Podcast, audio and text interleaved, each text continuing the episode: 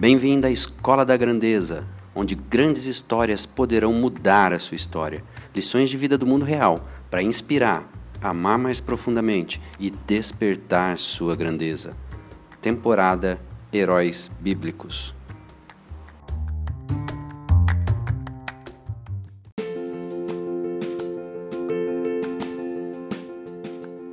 Olá, Flávio Quinalha aqui, e eu criei esse podcast para compartilhar histórias de vida, histórias de homens e mulheres que tiveram a sua vida transformada, que tiveram a sua grandeza despertada e que, de alguma maneira, essa história de vida deles toque a sua história de vida.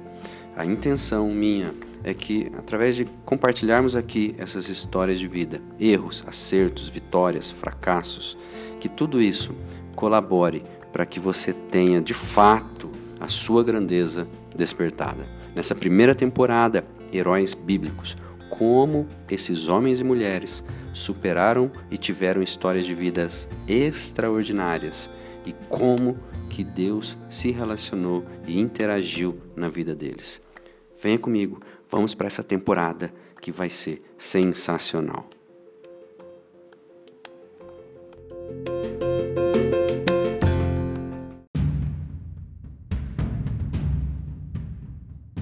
Ao quarto episódio da Escola da Grandeza, temporada Heróis Bíblicos. Bom, e seguimos a história. Sabemos que Adão, como homem, teve relações com Eva, sua mulher, e ela veio a engravidar e deu à luz Caim.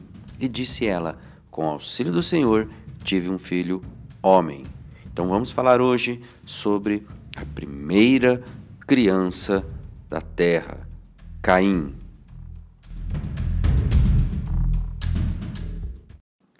Família. Ah, na família é onde nós somos refinados, é onde é passado né, aquele, aquele fogo que, que depura, porque os relacionamentos íntimos, os relacionamentos estreitos provocam isso. E a despeito dos esforços e preocupações dos pais, muitas vezes os conflitos entre filhos numa família, eles acabam parecendo inevitáveis.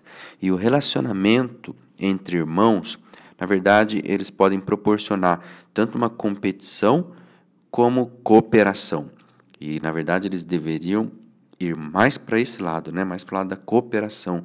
E, na maioria dos casos, a mistura de amor e brigas cria, por fim, acaba sendo um forte laço entre irmãos e irmãs. Agora, quantas vezes né, já ouvimos alguns pais dizerem assim: Meu Deus, mas eles brigam tanto, espero que não se matem um dia quando crescerem. E no caso de Caim, o problema em potencial tornou-se uma realidade. E embora a gente não saiba muitos detalhes sobre a vida dessa primeira criança, nós podemos sim aprender através de sua história.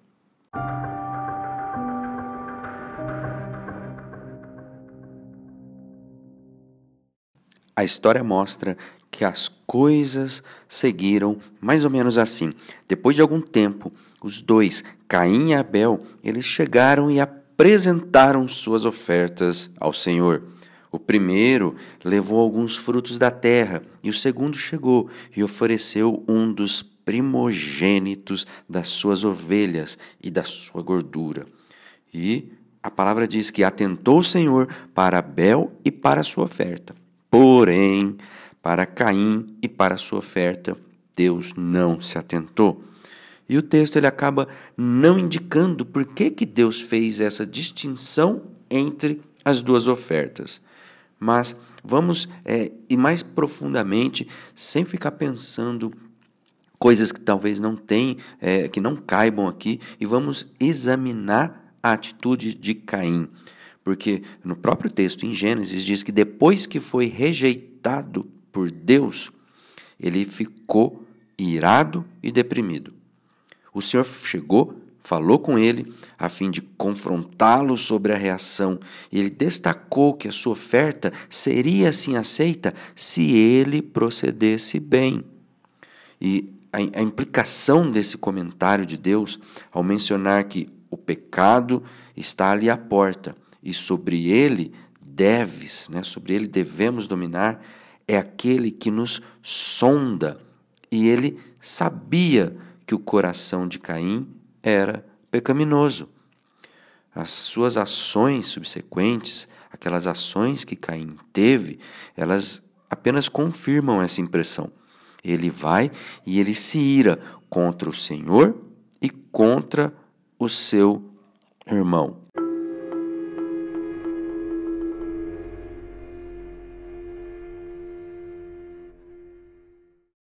Caim ficou furioso, tanto ele quanto seu irmão Abel. Ora, eles haviam oferecido sacrifícios a Deus, mas os seus foram rejeitados. E a reação de Caim, ela nos mostra, nos dá uma pista de que provavelmente a sua atitude ela estava errada desde lá de início. Alguma coisa tinha no seu coração.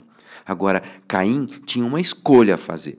Ele poderia corrigir sua atitude quanto a essa oferta oferecida a Deus ou descontar a raiva em seu irmão.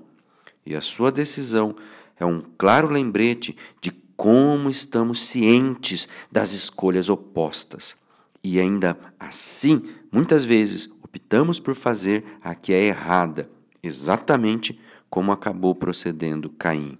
Olha, a gente pode não chegar ao cúmulo de escolher um assassinato, mas ainda estamos intencionalmente escolhendo o que não deveríamos. Estou falando aqui de quando a gente olha para duas escolhas que temos adiante de nós e por causa de um sentimento, por causa de alguma ira, de alguma mágoa, de alguma inveja, enfim, de algo que não está correto na gerência do nosso coração, a gente olha para as duas escolhas, sabemos qual que é a boa, qual que é a ruim e ainda assim, ai ai ai, escolhemos a ruim.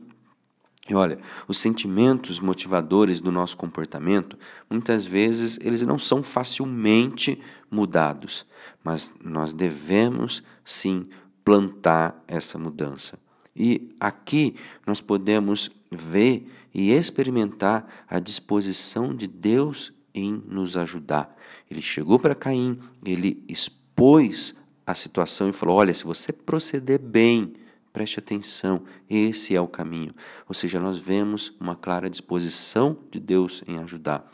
Então, pedir a sua ajuda para escolher o que é certo pode nos impedir de desenvolver atitudes das quais nós podemos nos arrepender amargamente. Então, é muito prudente, porque qualquer erro agora que possa nos fazer arrepender pode ter um custo, um preço muito alto.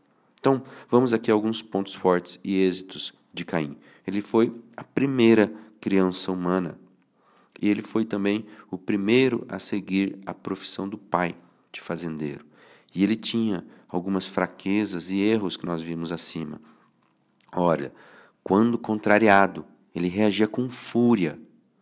Ele assumiu uma posição negativa, mesmo quando uma possibilidade positiva foi oferecida a ele e ele foi o primeiro assassino da história da humanidade. E a gente tira aqui algumas lições de vida com a vida de Caim. A raiva não é necessariamente um pecado, mas as atitudes motivadas por elas, ou seja, pela raiva, elas podem ser pecaminosas. A raiva deveria ser a energia por trás de uma boa ação, não de uma ação maligna. Preste atenção. O que oferecemos a Deus precisa ser de coração, o melhor do que somos e do que possuímos. E as consequências do pecado podem durar uma vida toda.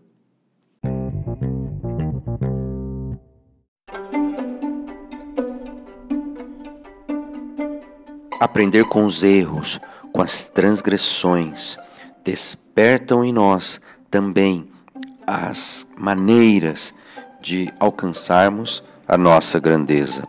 Vimos hoje na história de Caim o que não devemos fazer e como podemos, de uma maneira mais viva, gerenciar o nosso coração para o lado das escolhas positivas. Eu espero que com mais esse episódio, mais um tijolinho da sua grandeza tenha sido colocado.